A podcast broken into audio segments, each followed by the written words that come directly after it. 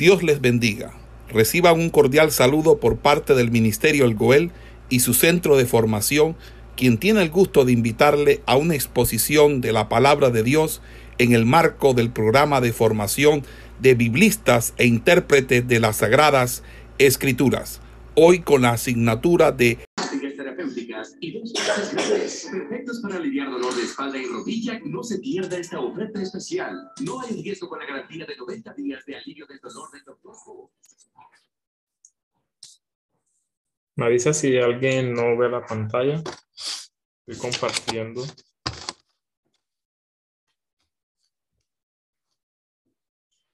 Según lo que ya lo conversé con la maestra Miriam Sarabia, están hablando sobre las leyes en el libro de Éxodo, en la materia Pentateuco 2.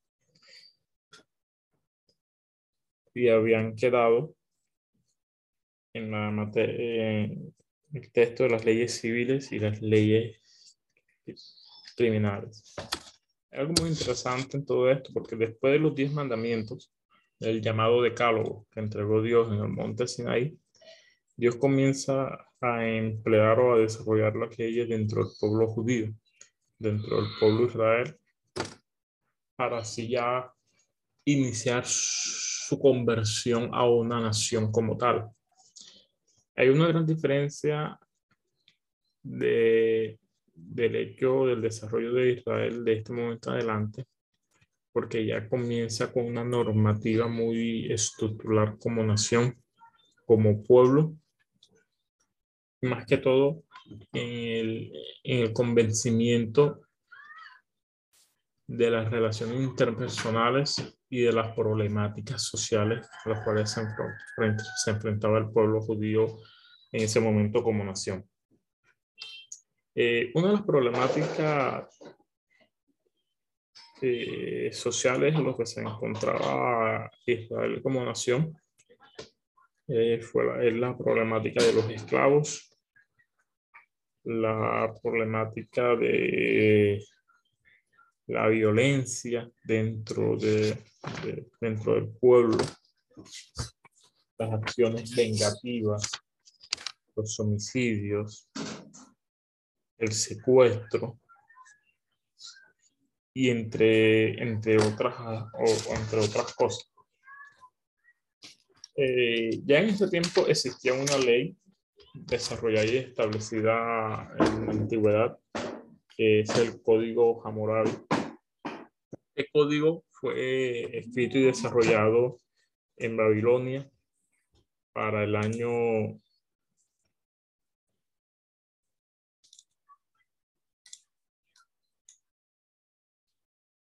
...705, si no estoy mal, 1750, perdón, antes de la era cristiana. Este código desarrollado por Hammurabi en el imperio babilónico y es de alguna forma la primera el primer código, la primera, la primera, la primera normativa civil y penal que, que, se tiene, que se tiene dentro de la sociedad, dentro de la humanidad.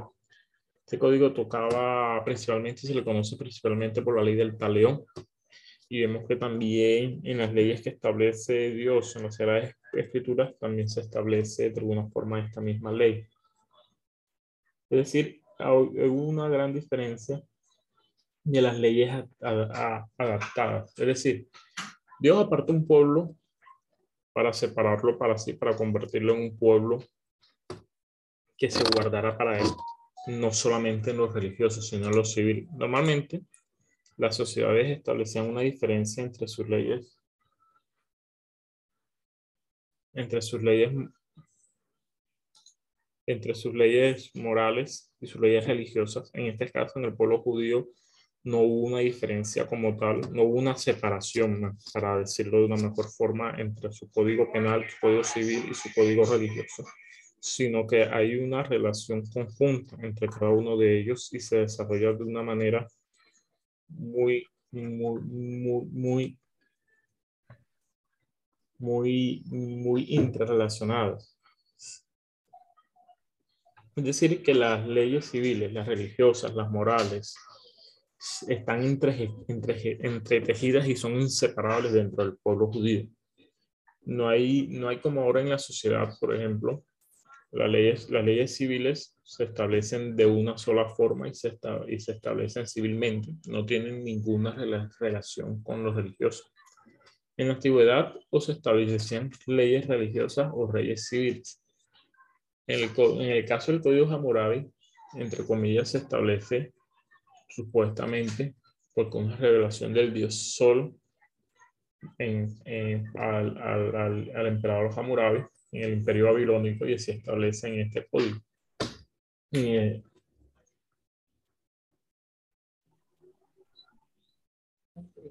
voy a incluir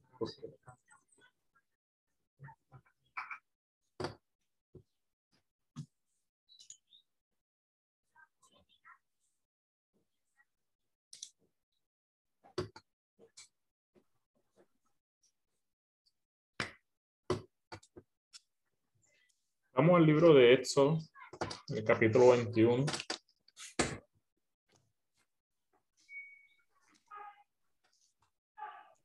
¿Quién hermano en, el salón me puede leer el capítulo? Del 21 del verso 1 al 11. ¿Me hacen ese favor?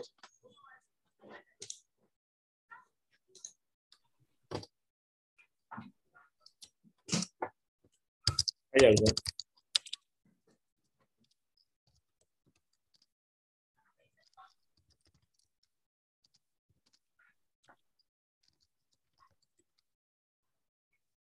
Bendiga.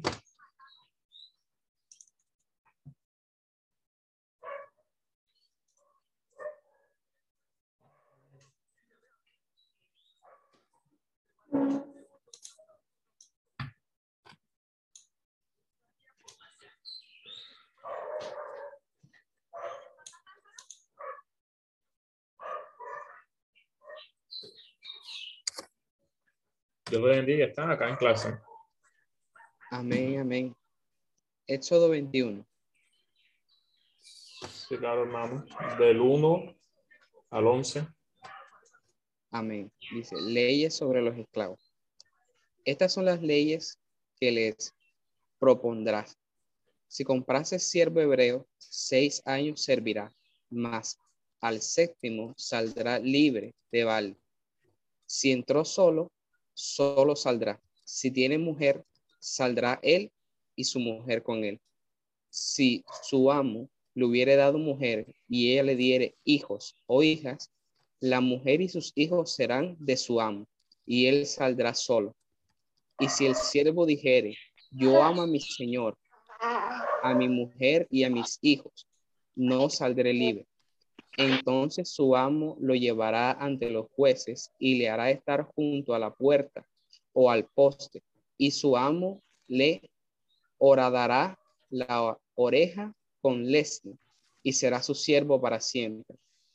Y cuando alguno vendiere su hija por sierva, no saldrá ella como suelen salir los siervos, si no agradará, si no agradare a su señor, por lo cual no la tomó por esposa, se le permitirá que se rescate y no la podrá vender a pueblo extraño cuando la desechare. Mas si lo hubiere desposado con su hijo, hará con ella según la costumbre de las hijas.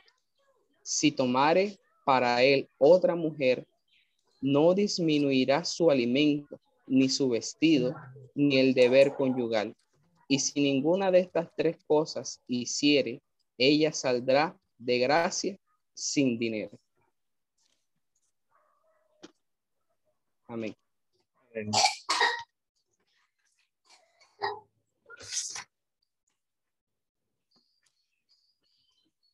La esclavitud hebrea, hay una, primero, hay una gran diferencia entre el, desarrollo de la esclavitud judía, la, la esclavitud hebrea, con el, con el, desarrollo de los esclavos dentro de los pueblos paganos. Eh, incluso en la, en la normatividad en las leyes, Dios estableció una diferencia dentro del pueblo judío y los pueblos paganos. En este caso, si se dan cuenta, la esclavitud en los pueblos paganos es eterna, es decir, no tiene una salida. Si nos vamos un poquito a un pueblo mucho más adelante, en el, en el imperio romano, aquellos que eran esclavos no tenían oportunidad de ser libres, de, de, de ser libertados, al menos que su amo así lo decidiera. La otra forma en que podían salir libres un esclavo era eran convirtiéndose en gladiadores y yendo a, pelear en el pueblo romano en busca de su libertad si el emperador en alguna batalla les diera ese favor. Pero era, era una cuestión completamente muy, muy, muy, muy difícil en cierto modo. No todos tenían esta libertad. Para el pueblo judío el esclavo iba a tener siempre unos derechos establecidos. Es decir, no solamente pertenecía al amo en el, en el acto de servidumbre, sino que había unos derechos establecidos con los cuales el esclavo no perdía su, su rasgo humanitario dentro de la ley y dentro del pueblo judío. Es decir, su amo tenía unas obligaciones que cumplir dentro, dentro de, dentro de la ley judía con respecto al esclavo. Es decir, es, la, es, la, es de alguna forma la, una de las primeras leyes que se establece en favor de la esclavitud, por así decirlo. Para nosotros, aún así, de esta manera, se vuelve muy, muy complicado, muy difícil entenderlo o verlo de esa forma, porque ya estamos, estamos, hemos sido desarrollados y vivimos en una sociedad donde la esclavitud ha sido netamente abolida de cierta forma, la esclavitud legal. Pero en, esta, en, en, en, estos tiempos donde la esclavitud era algo común, algo normal, se eh, desarrollaron unas ciertas normas y ciertas leyes en favor del esclavo. Fue un gran avance y una gran diferencia dentro del, del pueblo judío contra, lo, contra el pueblo, contra los pueblos paganos y los pueblos alrededor. Deuteronomio capítulo 15, verso 12 Miren lo que va a decir también sobre la ley de los esclavos. Si se vendiera a ti tu hermano hebreo o hebrea y te servido seis años, el séptimo, al séptimo lo despedirás libre. Y cuando lo despidieras libre, no le enviarás con las manos vacías, le abastecerás liberalmente de tus ovejas, de tu él y de tu lagar. Darás aquello en que Jehová te hubiera bendecido y te acordarás de que fuiste siervo en la tierra de Egipto y que Jehová tu Dios te rescató. Por tanto, yo te mando esto hoy si él te dijere, no te dejaré porque te ama a a tu casa. Mira, la importancia para Dios en la esclavitud hebrea no era simplemente que el amo sirviera, que el, que el esclavo sirviera al amo, sino era la importancia de la restitución. Todo dentro, todo dentro del, del hecho de la restitución dentro del pueblo judío se va a ver firmemente desarrollado en el hecho salvífico de Cristo en el Nuevo Testamento. El esclavo entra a servir, pero con la esperanza de que después de cierto tiempo recuperaría su libertad, al menos que el esclavo, por voluntad propia, decidiera seguir. Hay varias formas por las cuales un hebreo podía caer en la, esclavitud. La primera de ellas era, es por venta a los padres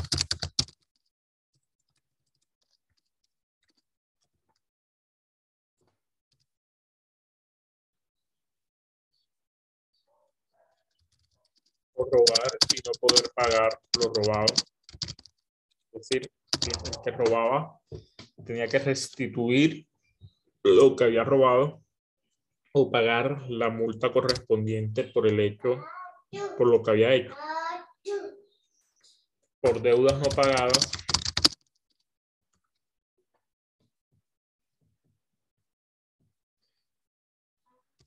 Y por voluntad propia.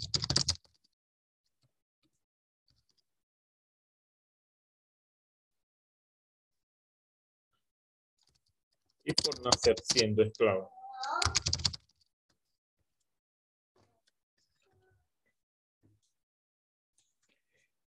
¿Por qué el pueblo judío entra en, la, obligación de desarrollar este, este tipo de normas y este tipo de, de desarrollo?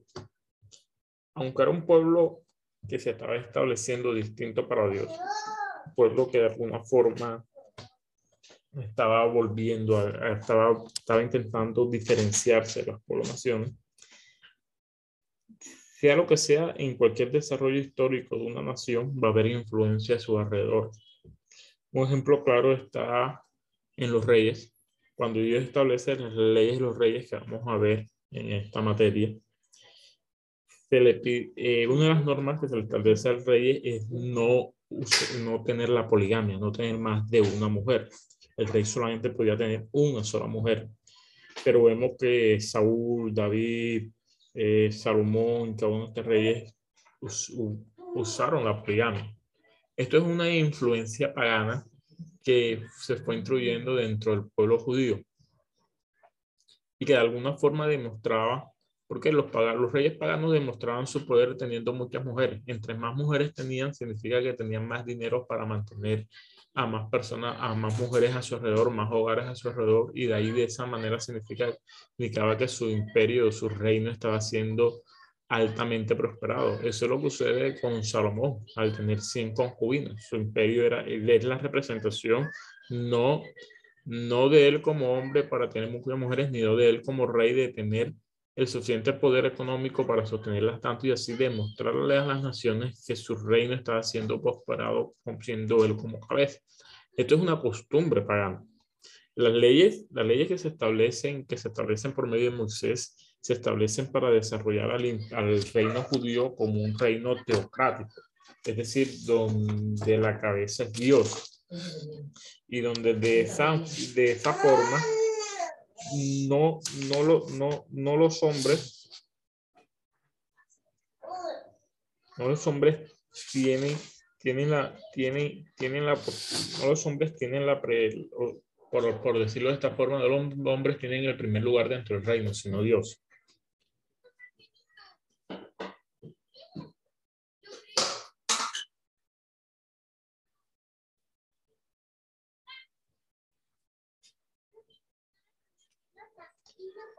Cuando Israel llega al monte Sinaí, después de un tiempo haber partido del Mar Rojo, aproximadamente unas seis semanas, él, eh, ahí permaneció prácticamente un año.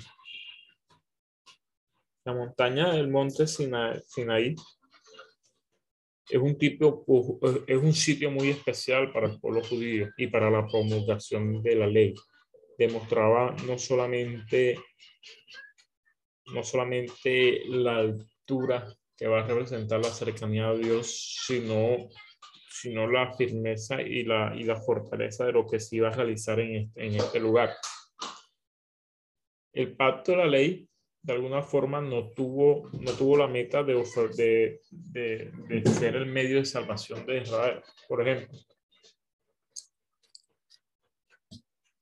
el pueblo judío tenía la obligación de servir a Dios de obedecer a Dios y de cumplir los mandamientos de Dios. Dios, por medio de su gracia, de su amor, de su misericordia, le bendecía al pueblo judío. Es decir, el pueblo judío era bendito por Dios, un pueblo bendecido por Dios pero podía perder esta bendición por Dios si desobedecía la normativa, la normativa o las normas establecidas por Dios para ellos. Pero, pero la bendición de Dios no la obtenían por obedecer, que es lo que sucede con la gracia hoy, hoy en día. Nosotros no tenemos la salvación por cumplir las normas, las normas bíblicas.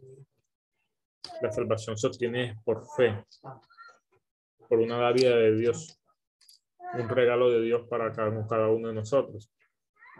Pero ese hecho de fe no significa que yo no deba cumplir las normas que Dios establece en su palabra. ¿Por qué? Porque al desobedecer estas normas yo pierdo la salvación, pero al, obedecerlas no las gano, porque la salvación la gano es por fe.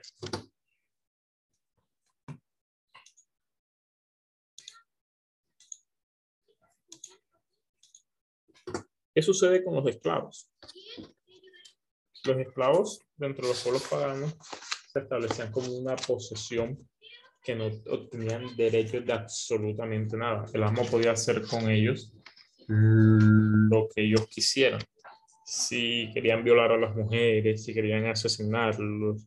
Sabemos que en los pueblos paganos Habían esclavos que por simplemente por el hecho de divertir a sus amos eran colocados a pelear a, a muerte en, en, en, como un acto de, de, un show mediático.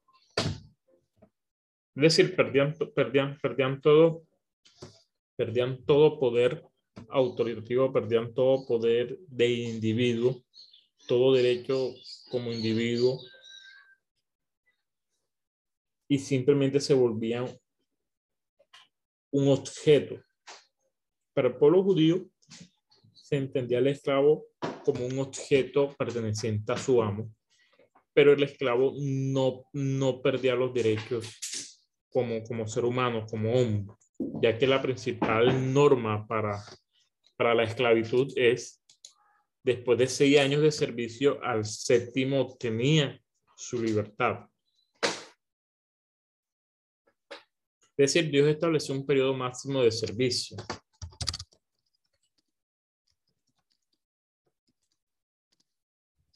Lo estableció a seis años. El esclavo no podía servir más de seis años dentro del pueblo judío. Y esa era la norma, la diferencia más significativa dentro de los esclavos judíos y la esclavitud. Es decir, era mejor ser un esclavo judío que un esclavo de un pueblo pagano, de cierta forma.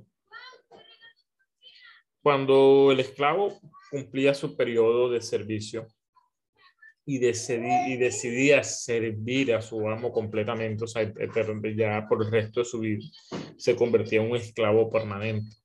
Había una señal que se lo hacía al esclavo, que se lo horadaba a la oreja como señal o como marca Aquí hay una gran diferencia entre, lo, entre el pueblo judío y también los pueblos paganos, porque los esclavos entre los pueblos paganos eran marcados de dos formas. Se les tatuaba el cuerpo para que de esa forma se reconocieran como esclavos en cualquier parte y no pudieran borrar su seña de esclavo. O como hoy en día se marcan las reses, las vagas, con un sello al calor en el cuerpo, es decir, se volvían marcas permanentes para toda la vida. En el pueblo judío, esta práctica no se realiza en cierto modo, en de cierta forma, sino se cambia por la práctica de orar la oreja. ¿Por qué se cambia por la práctica de orar la oreja? Porque orar la oreja y colocar un colgante o algo que representa al esclavo, a su amo como esclavo permanente, se vuelve de alguna forma un acto mucho más humanitario dentro del, desarrollo de la esclavitud, la esclavitud judía. Es decir, el esclavo no solamente iba a servir a su amo por seis años solamente, sino que también al salir libre, su amo tenía que bendecirlo. Es decir, esos seis años, aunque lo sirvió por esclavitud, tenía que irse de alguna forma con una paga dentro de lo que todo Dios había bendecido a su amo durante los seis años que él sirvió. Dios no establece la cantidad de lo que el, de lo que el, de lo que el amo le tiene que dar al, al esclavo, pero se establece que el amo no puede dejar que el esclavo se vaya con las manos vacías. Si el esclavo se convirtió en esclavo estando casado y con hijos, salía libre con toda su familia. Si, si su amo le entregó una esposa, tenía que tenía que dejar a su esposa y a su hijo como propiedad del amo y él irse libre. Pero él tenía la oportunidad de decidir quedarse con su esposa y servir como un esclavo permanente. De todas maneras, estas leyes se establecían para marcar una diferencia entre la esclavitud de los pueblos paganos y la esclavitud del pueblo judío. La violencia de la pena capital, la violencia entre, entre las naciones, entre el mismo pueblo, entre los mismos judíos, no es extraño. Como, un pueblo apartado por Dios, que supuestamente sirva a Dios, puede, puede, tener, puede tener violencia. En todo desarrollo social, en todo desarrollo como nación, existe la, existe la violencia.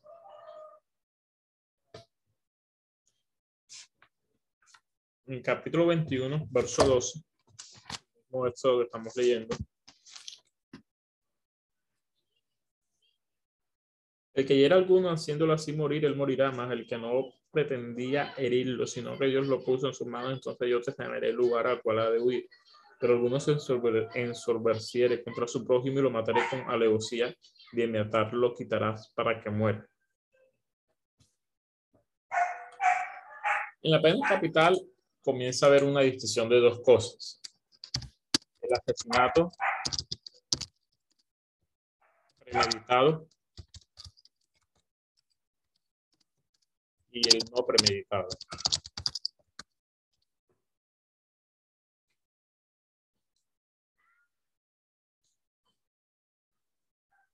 El asesinato premeditado es aquel, como su nombre lo indica, que tiene la intención de asesinar, que tiene la intención de quitar su vida. Es decir, que coloca acechanzas, coloca trampas, busca el mejor momento para quitarle la vida a su prójimo, a la persona. Y sabemos que en el decálogo existe la ley de no matarás. Pero aquí, en la, en la palabra, en estas leyes, no solamente se entiende que el pueblo, el pueblo estaba, estaba obviando esta norma de no matarás y estaba asesinando, porque una ley no se establece si, no está sucediendo algo. Entonces Dios, Dios sabía, entendía que tenía que colocar una norma en el caso tal de que el pueblo asesinara sin justa razón o simplemente le hecho por una venganza, por, por, por ira, por un pleito, por X o Y motivo, sin importar el que sea. Para esta ley, el que cometía el asesinato premeditado debía morir, pero el que no lo hacía como premeditado no debía morir. Es decir, para Dios establece la diferencia entre aquel que buscaba matar y aquel que sucede por medio de un accidente. En el caso de un día, una persona que pierde el control del carro, el carro se queda sin, sin freno y asesina a alguien, asesinato no premeditado. Y aquel que con su arma busca a la persona para el asesinato premeditado, hecho con violencia. Hay una, hay una distinción dentro de la pena en cada uno. La diferencia es que para, para la Biblia, para Dios, en este caso en las leyes, en las leyes que estamos viendo, se, se establece la pena de muerte. Vamos al libro de Levíticos nuevamente, el capítulo 24.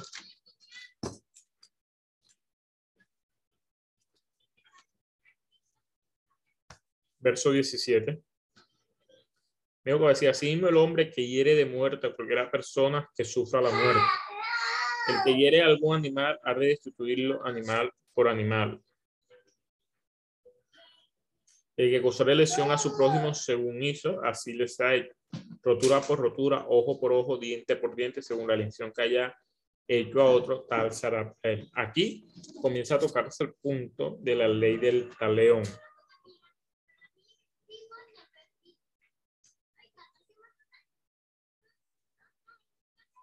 ¿Qué es la ley del talión? La ley del talión es el pago de herida por herida, de golpe por golpe, es decir, no, no es una ley donde se establece la venganza, al contrario, es una ley que intenta impedir de alguna manera la venganza exagerada, es decir, el, el pago exagerado por una herida. Por ejemplo, viene alguien y corta a la otra persona, y la otra persona para buscar justicia viene y le corta, le corta un pie, y la herida que había recibido simplemente era un corte en la mano.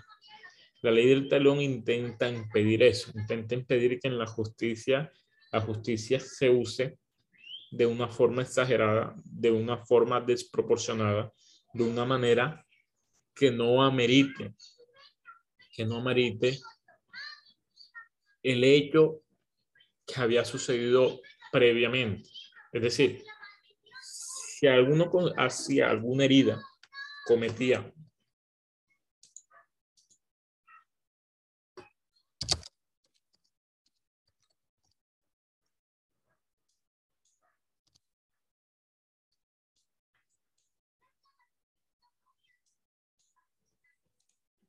si alguien cometía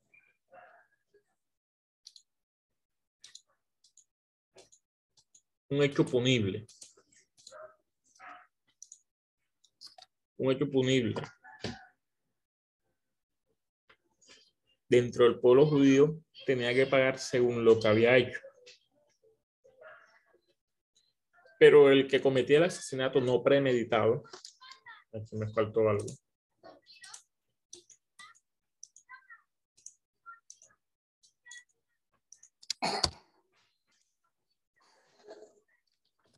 Tenía una oportunidad de huir. ¿Por qué el que cometía el asesinato no premeditado tenía que huir? ¿Quién, ¿Quién de los alumnos puede participar y decir qué piensa de esto?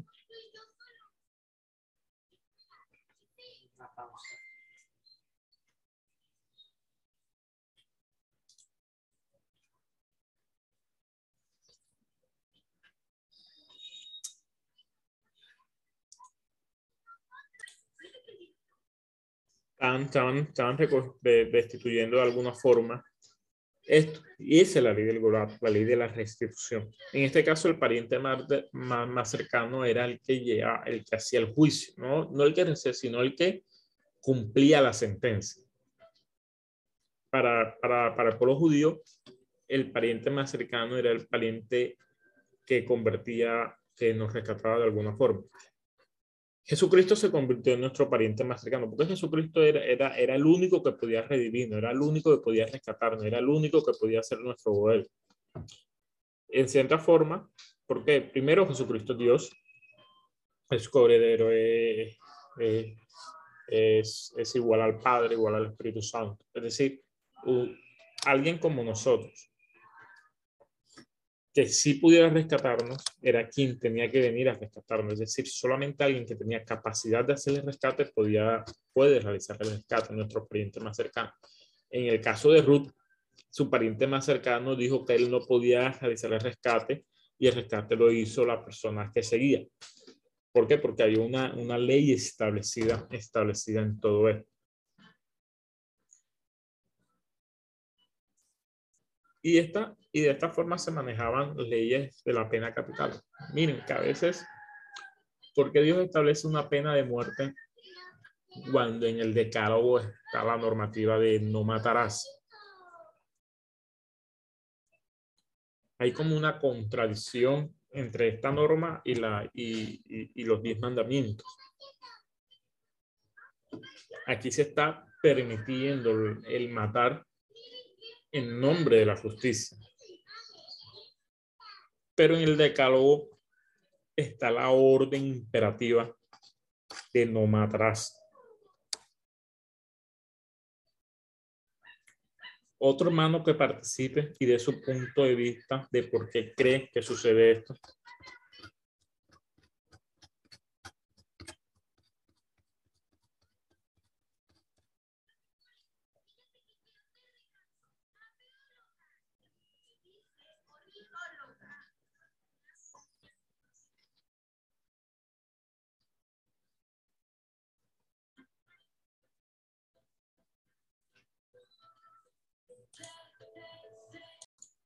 Los, los actos de, bueno, los actos de violencia se desarrollan fuera de lo que Dios desea para su pueblo.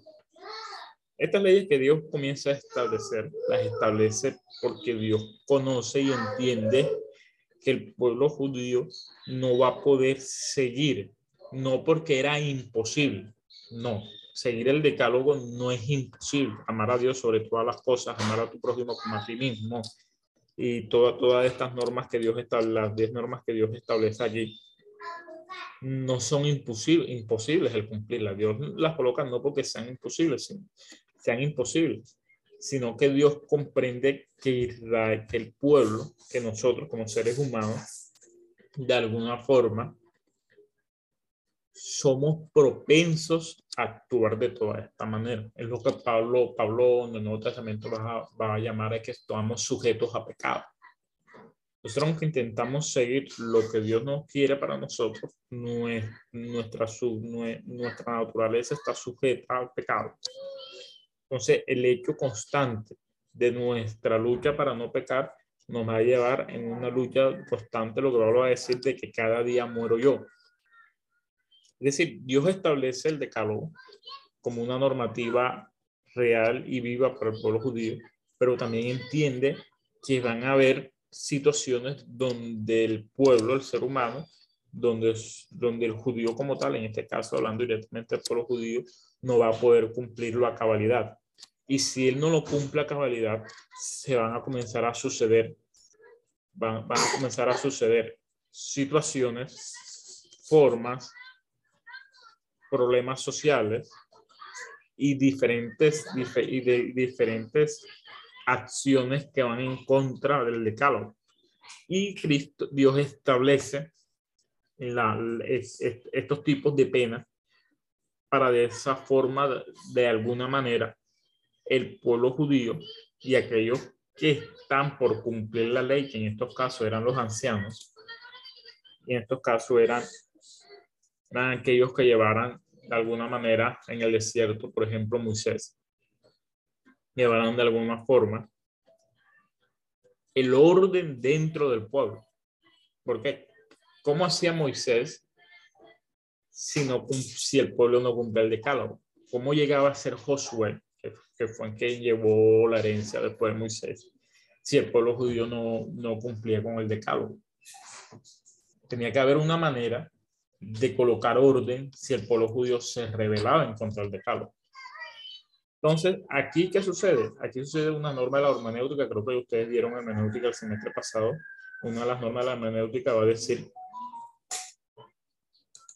una norma de la hermenéutica va a decir que cuando, do, cuando dos doctrinas o, o cuando dos conceptos bíblicos parecieran contradecirse uno con el otro, tenemos que asumir los que ellos se unen en un, en, una, en, un nivel mayor. Es decir, que entre comillas se están contradiciendo, pero entendiendo que este concepto en una amplitud más, más grande no, no se va a contradecir, sino que se van a complementar. Entonces, el hecho aquí de estas dos, dos, normas que parecen contradecirse una contra la otra, en realidad está complementando una contra la otra. Porque el decálogo va a decir no matarás, pero no, no, da, no, da, no da una condena por si alguien desobede, desobedece la orden. Pero la ley sobre la violencia en, el, en eso capítulo 21 va a decir, el decálogo dice no matarás, pero si tú llegas a matar, va a haber sangre por sangre, es decir, va a haber muerte por muerte, va a haber una condena al acto de desobediencia de no matarás. Por eso para para, para, para Dios en las leyes sobre los actos de violencia hace una diferencia entre el que es premeditado y el que no. Porque uno puede matar o uno puede en un accidente suceder cosas inimaginables, pero no una intención. Es decir, aquí lo que prima para la condena es la, la intención del que está orando, así como en el pecado lo que convierte la acción de pecar no es el hecho de la acción como tal, no es el hecho de, de, de, pecar como tal, es el hecho de la intención del que está pecando. El que, el que peca no peca por omisión, peca porque desea pecar. Nadie peca porque lo obligan a pecar. Todos pecan porque todos desean pecar.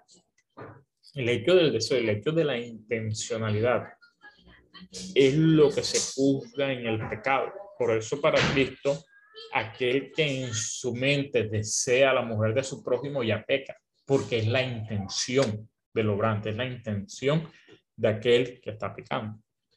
Y seguimos el texto, texto bíblico. Si alguno se ensoberbeciera contra su prójimo con velocidad ni en lo quitarás para que muera. El que hiera a su padre o a su madre morirá. Mire, el texto 15 de este capítulo también, esta vez no va a ser, pero va a tener full, no, no, no va a contradecir el decálogo, pero va a tener full relación para una de las leyes del decálogo, que es honra a tu padre y a tu madre. Honra a tu padre y a tu madre para que tus días se alarguen. En este texto va a decir, el que hiere a su padre o a su madre morirá. Igualmente el que maldijera a su padre o a su madre morirá. Es decir, la desobediencia del, decálogo de alguna manera va a llevar a la muerte. Eso es lo que está estableciendo Dios. Es decir, las, las normas bíblicas de las leyes de los actos de violencia va a representar firmemente el cumplimiento del decálogo y la condena para aquel que desobedezca al decálogo. ¿Por qué? Porque el que hiera padre o madre y el que maldice a padre o madre no la está honrando. Y si no la está honrando, está desobedeciendo los diez mandamientos que dice honrar a tu padre y a tu madre. Y si lo está desobedeciendo, debe morir.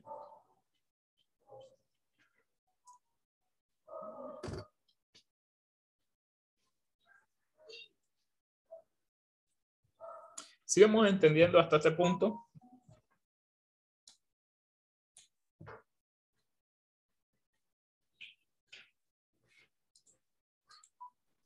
Sí, señor, sí se entiende.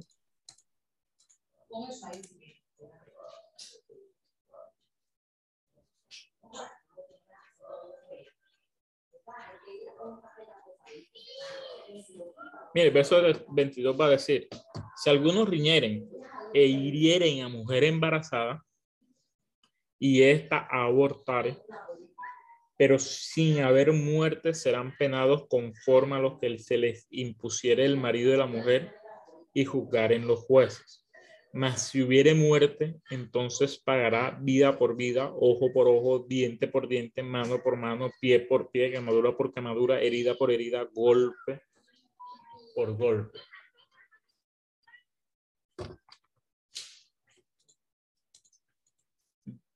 Es decir, las, normas, las normas de los actos de violencia y cada una de las normas que se desarrollan en el libro de eso, el libro de Levítico, el pronomio, van a ser un complemento para el desarrollo netamente social, para el cumplimiento de nuestro compromiso social. Dentro de somos, somos seres humanos que necesitamos relacionarnos, necesitamos vivir en comunidades, necesitamos estar siempre en relación con otras personas, trabajamos con otros por X y y nuestra vida depende del cumplimiento de estas normas, del cumplimiento de esta ley. Saber hasta qué punto mi libertad, por ejemplo, mi libertad termina donde, donde el derecho de mi prójimo inicia. Es decir, yo no puedo actuar en total libertad cuando estoy usurpando el derecho de mi hermano. Un ejemplo. Estamos comiendo, cada quien tiene su plato. Mi libre albedrío, mi libertad me indica que yo puedo comer todo lo que quiera y la cantidad que yo quiera. Pero la libertad, el derecho de, mi prójimo, de hermano, le indica que él tiene derecho a comer igual forma. Si yo tengo libertad de comer, no quiere decir que yo me puedo comer todo lo que está en la mesa, no. Mi libertad termina donde el derecho, mi hermano, si mi hermano tiene derecho de comer yo no, entonces mi libertad me indica que yo no puedo comerme todo en la mesa. Es lo que se está estableciendo aquí.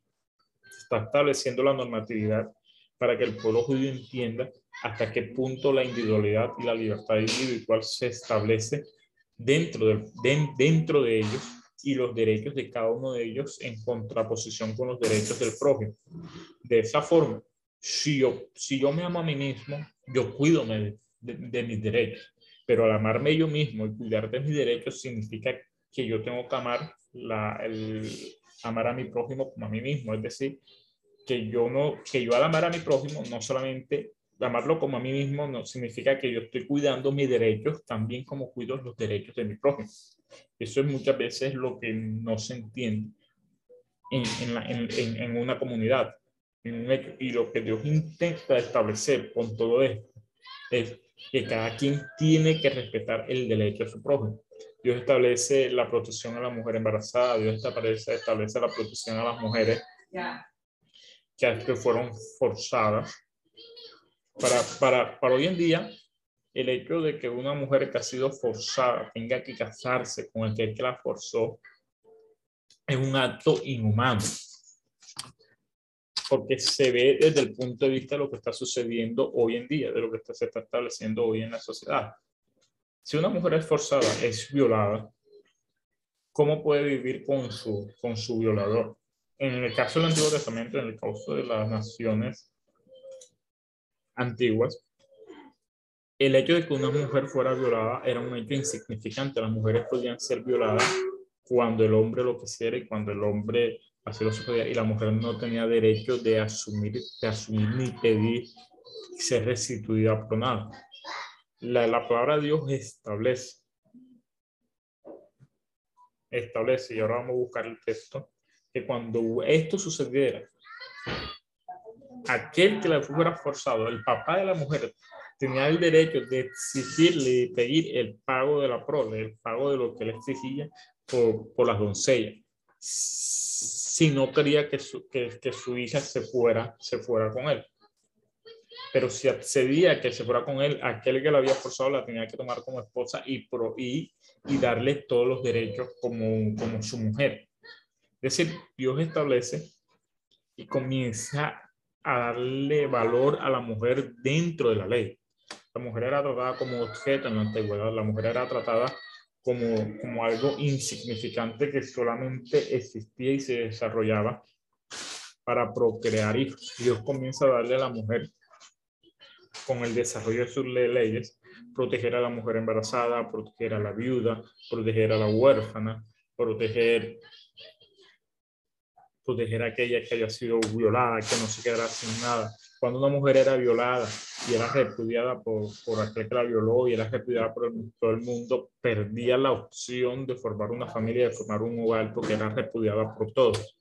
Dios lo que intenta de esa forma, en, dentro de todas sus leyes, es proteger ese derecho, es decir, enseñarnos a nosotros que, el, que mi derecho no podía, no puede, no puede superponerse al derecho de mi prójimo y que mi libertad no puede, ur, ur, no puede robar el derecho de mi prójimo. Al entender esto, yo puedo relacionarme en comunidad limpiamente y la justicia se desarrolla de una forma más horizontal, más equilibrada y más y más y más equidistante para con todos. Dios anhela y desea que esto se establezca de esta forma.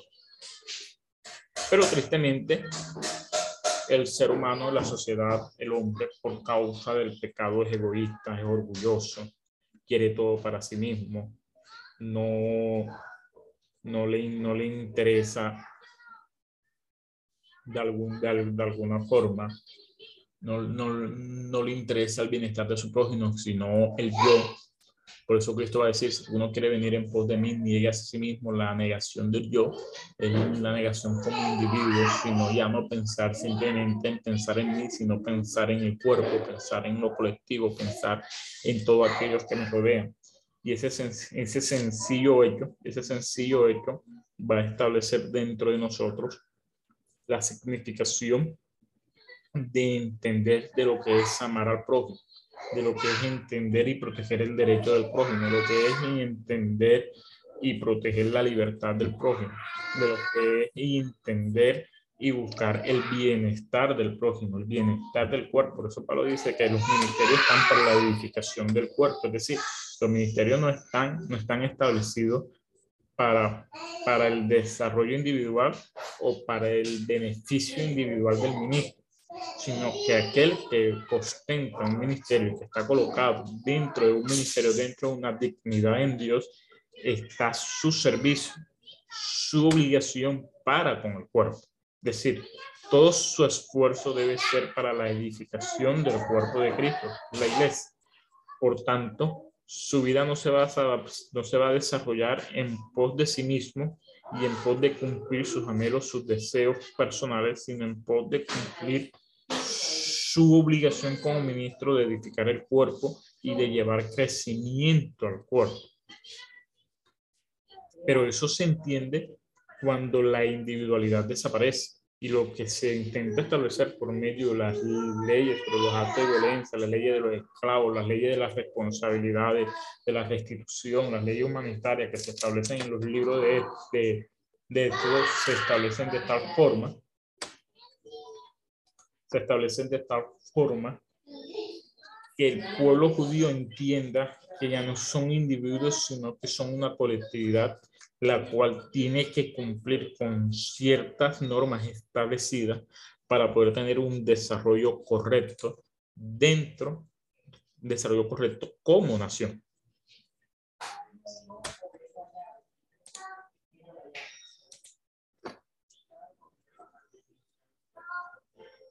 Dios establece de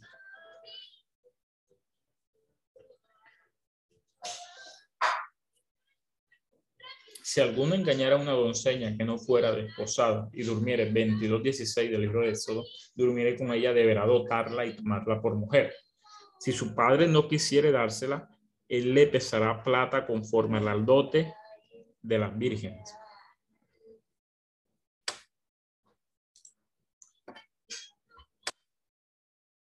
Conforme a las dotes de las vírgenes, que era lo que estábamos conversando, conversando, conversando ahorita, está diciendo ahorita. Dios establece no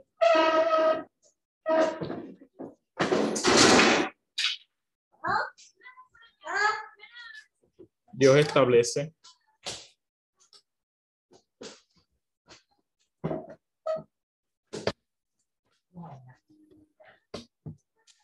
Establece un derecho para la mujer que no era tenido en cuenta entre los pueblos paganos. Y esta es una de las también otra de las grandes diferencias de las leyes judías, las leyes de los pueblos paganos. A la hechicera no dejarás que viva. Cualquiera que cohabitaré con bestia morirá. El que ofreciere sacrificios a dioses, excepto solamente a Jehová, será muerto. Y al extranjero no engañarás ni angustiarás, porque extranjero fuiste vosotros en la tierra de a ninguna viuda ni huérfano afligiréis, porque si tú llegas a afligirle y ellos clamaren a mí, ciertamente oiré yo su clamor, y mi furor se encenderá y os matará. Y vuestras mujeres serán huérfanos y vuestros hijos.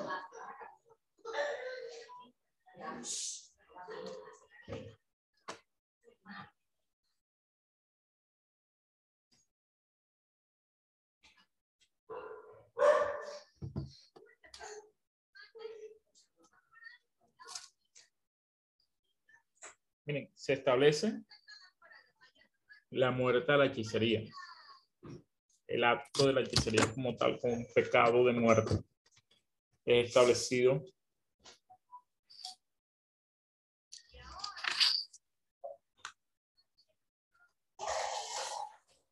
es establecido en Israel. Hay tres ofensas punibles con pena capital, la hechicería, la bestialidad y el culto a otros dioses. La brujería fue condenada tanto en Levítico como en Deuteronomio. Es una apelación a poderes sobrenaturales por medio de la magia. Es un problema para Israel. Fue un problema para Israel a lo largo de toda la historia. Vemos a Saúl yendo donde una adivina, la divina de Endor, para que llame a Samuel que ya había muerto. Dios condena la, la hechicería las condena con un, con acto de muerte. La discusión en ese texto indica de que si fue Samuel el que subió o no, pero si entendemos todo el conglomerado bíblico acerca de cómo esta práctica era una práctica repudiada completamente por Dios, donde no había una excepción a esta práctica. No la pregunta no debería ser si fue Samuel o no, sino quién engañó a Saúl en ese momento. Porque si entendemos que para, para Dios la brujería es un acto que no tiene validez dentro de él, Dios nunca permitirá que se use la brujería para hacer llamar a un siervo suyo. Y esto nos lleva a otra cuestión. El único que puede, que tiene poder sobre la vida y la muerte es Dios. Es decir, el único que puede hacer subir a alguien del sepulcro es Jehová. Satanás tiene poder, sí, pero es un poder insignificante. Satanás, como querubín, es un ser creado. Por lo tanto, ningún ser creado es superior a su creador. Es decir, Satanás en, en, en poder y autoridad es insignificante frente a Dios. Y el único que tiene el poder de hacer subir a los muertos es Jehová de los ejércitos. Pero aquí todavía, todavía no se ha desarrollado de alguna manera dentro de la vida bíblica la, la. Pero ya Israel venía con, con una historia con respecto a la hechicería en este momento. ¿Y qué historia con respecto a la hechicería? El pueblo de Egipto, el imperio egipcio. El imperio egipcio es un imperio completamente basado en, la, en el servicio a dioses y en la brujería y en, en la hechicería. Dios establece esta ley para, para que el pueblo judío entendiera que tenía que tener una separación total con las costumbres paganas y también con las costumbres egipcias que por muchos años y mucho tiempo desarrollaron y vivieron.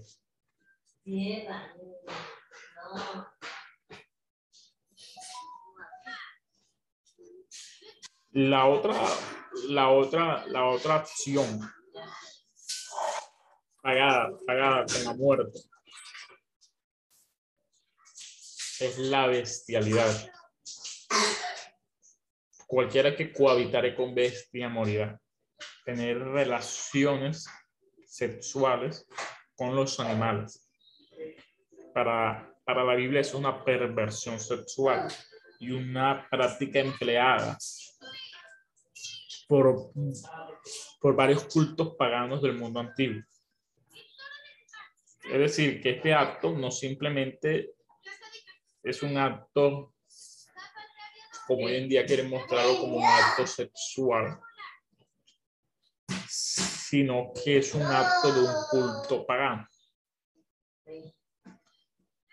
Es lo que sucede también con lo que, con lo que sucedía con, con Acera, en el culto Acera, donde las orgías y las fiestas alrededor de un árbol eran pre, pre, eh, eran importantes en medio de este culto a esta diosa pagana. Estos cultos paganos representaban a sus divinidades por medio de los animales. Por lo tanto, ellos creían que la cópula con el animal sagrado resultaría una relación mágica con la deidad. En Israel, cualquiera que cometiera una práctica de esta era una abominación que lo llevaba a la muerte irreprensiblemente, ya sea hombre o mujer, niño o anciano.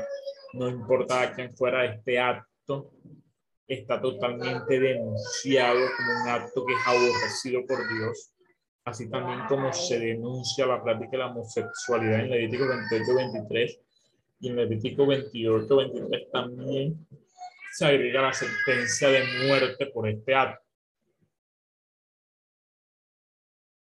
El culto a Jehová era sagrado y puro para el pueblo de Israel.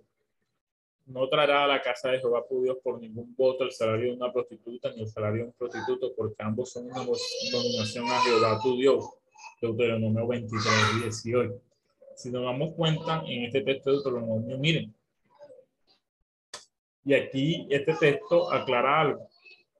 Aclara que las ofrendas recibidas en las iglesias no pueden venir de acciones delictivas o de acciones punibles. Es decir, no se puede recibir la ofrenda de alguien que vende droga, no se puede recibir la ofrenda de alguien que se, que se, que se, que se prostituye, no se puede recibir la, la, ofrenda de un sicario, de un asesino. Si en el caso tal, el pastor, los miembros de la iglesia tienen conocimiento de que esos dineros proceden de esa forma.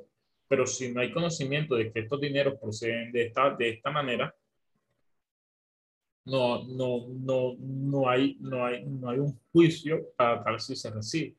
El juicio inicia es cuando se reciben estos dineros. Entonces nosotros debemos hacer salvedad.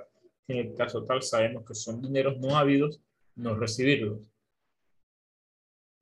Otro acto punible con muerte es el culto a otros dioses. El ofrecer un sacrificio a un dios extraño era anatema, es decir, la idolatría. A la persona sería anatemizada. La persona o cosas sobre las cuales había recaído el anatema quedaban como propiedad de Jehová y no podían ser rescatadas. Bajo la pena, todo ser vivo, hombre o animal debía ser muerto.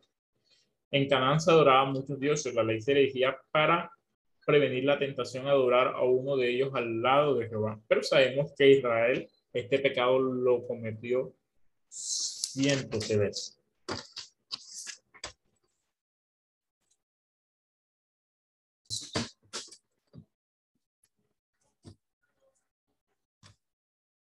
La restitución. Cuando alguno hurtare buey o oveja y lo degollare o vendiere por aquel buey pagará cinco bueyes y por aquella oveja cuatro ovejas. Si el ladrón fuera hallado forzando una casa y fuera herido y muriere, el que lo hirió no será culpado de su muerte, pero si fuera de día, el autor de la muerte será reo de homicidio. El ladrón hará completa restitución si no tuviera con qué. Será vendido por su hurto. Si fuera hallado con el hurto en la mano, vivo, sea buey o asno u oveja, pagará el nombre. Este es los llamados la ley de la restitución. Estas leyes se revelan en Israel varias enseñanzas. Se recarga el valor de la propiedad y se afirman que, que todos los hombres tienen el derecho de poseerlo. Es decir, que cada hombre tiene el derecho de tener propiedades. No es pecado tener propiedades, es decir, no es pecado tener un carro, no es pecado tener una casa, no es pecado tener una finca, no es pecado nada de esto. Hay un derecho bíblico de parte de Dios de poseer propiedades o poseer algo. Pero se, se, se expone un concepto nuevo en la, en, en la legislación. ¿Qué, qué, se, ¿Qué concepto se expone? El de compensar por la pérdida de propiedad por un pago, por medio de un pago de igual valor. Es decir, si yo si por causa, yo tengo un carro, se lo, presto a X persona, a X hermano, y este hermano me lo devuelve dañado por simplemente este hecho, él debería haberme hecho me debería realizar un pago por igual valor. Con estas leyes se abandonan el sistema común de un desquite vengativo. Es decir, miren, la ley del talión se establece de ojo por ojo para que no para que el, el pueblo se vengue, sino como habíamos dicho anteriormente, para que, si, para que no haya una, una, una, venganza excesiva dentro, dentro de las acciones de, de, de, del hombre emocional que busca devolver mal por mal, sino que se establece un método donde las acciones tienen un pago de igual valor. Pero acá en esta compensación, esta restitución, se evitan los actos negativos. Es decir, él dañó mi carro y como me lo dañó, yo me vengo destruyéndole su casa, ¿no? Al hecho de que en este acto, en, este, en, en, en esta acción, se le exija a esta persona el pago por el daño que realizó, eh, o devolviendo un carro nuevo, entregando el dinero, el arreglo del carro para, para devolverlo, se evita los actos vengativos de, de, de, todos. Entonces, las leyes sobre la restitución son leyes que evitan que el pueblo comience a buscar un desquite o a buscar la venganza por mano, por mano propia para aquellos que hacen algún daño a sus bienes, para aquellos que, hacen, que, roban o que destruyen la propiedad ajena. En el Antiguo Testamento no establecen las leyes para la mutilación, mutilación de los cuerpos como en las leyes asirias. ¿Qué sucedía con los asirios? Cuando alguien robaba, ¿qué se le hacía? Se le mochaba la mano si volvía a robar, se le mochaba la otra mano y así el pago por, por este acto, por, por, este, por este acto de robo era la mutilación. Eso no, eso no aparece de esa forma en la Sagrada Escritura. La Sagrada Escritura en ningún momento, en ningún momento autoriza la mutilación del cuerpo como pago a, a, a un bien o, o, o a una propiedad para los que sufrían pérdidas en manos de otros, la ley de estaría requería una compensación justa para el herido. Si no podía pagar los impuestos, el culpable podía ser vendido como esclavo para cubrir la restitución, pero salvaría su vida. Y aquí sucede algo muy interesante. Si aquel que era vendido como esclavo para pagar lo que había robado, no quedaba como esclavo permanente. Ya sabemos que el esclavo servía por seis años y al séptimo obtenía libertad. Es decir, no era una, una, una condena perpetua. Siempre había momentos para que el judío, para que el, para que el israelita tuviera la oportunidad de redimirse. En el Medio Oriente se usaban las cisternas para recoger el agua de lluvia. Era la responsabilidad del dueño mantenerlas cubiertas. En caso de que un animal muriera por caer en una cisterna abierta, el dueño debía pagar el valor del animal en dinero. Además de formar un sentido de responsabilidad, se arreglaban sabiamente las pérdidas causadas por animales luchando entre sí. Es decir, que no solamente se establece para aquel que roba, sino para aquel que causa un daño a la propiedad ajena por un descuido. Un ejemplo, eh, yo tengo un carro, yo me descuido en el carro y no le hago el mantenimiento adecuado. Al no realizarle el mantenimiento adecuado, lógicamente el carro comienza a sufrir averías. En algún momento me quedo sin freno y pierdo el control de la, del auto y choco contra la terraza de una casa destruyendo toda la reja del frente de la casa. Eso, eso es, eso es, eso es, eso es un daño por omisión, por un descuido. Aunque fue un accidente, ese accidente fue causado porque me descuidé mi responsabilidad de cuidar el carro. Al ser este, este acto, este accidente sucedido por un descuido, la Biblia le exige, me exigiría a mí el pagar el arreglo completo de la red y el arreglo que amerite la casa por el daño que realicé por causa de mi descuido, así sea un, accidente.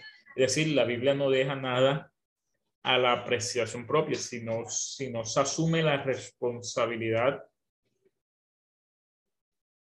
sobre el acto. Es decir, yo soy, en este caso, el ejemplo que se coloca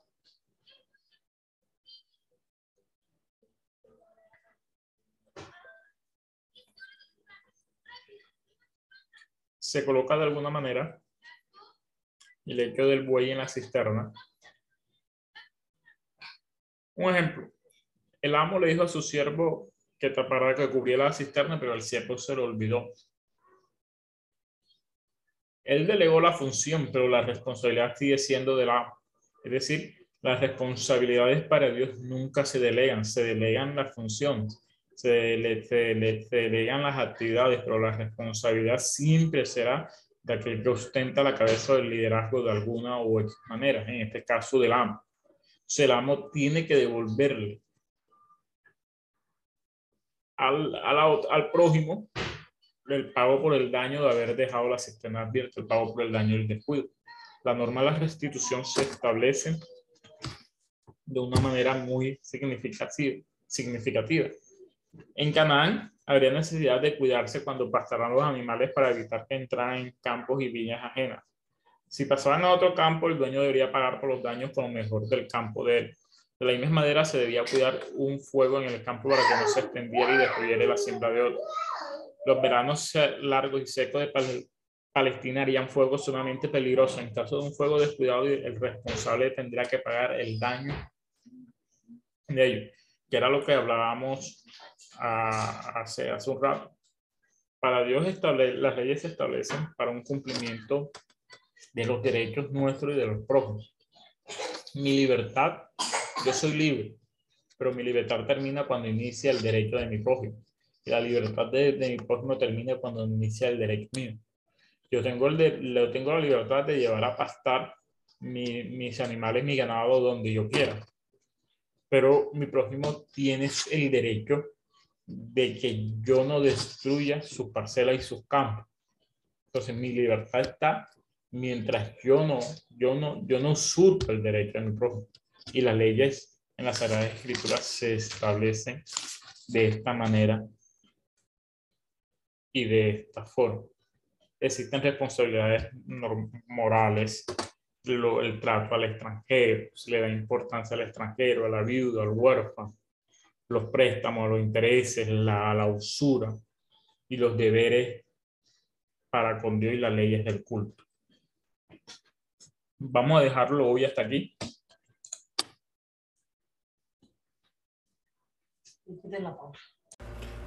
Esperamos que este estudio haya sido de bendición para su vida y ministerio. A Dios sea la gloria. Este es el Ministerio El Goel, vidas transformadas para cumplir el propósito de Dios.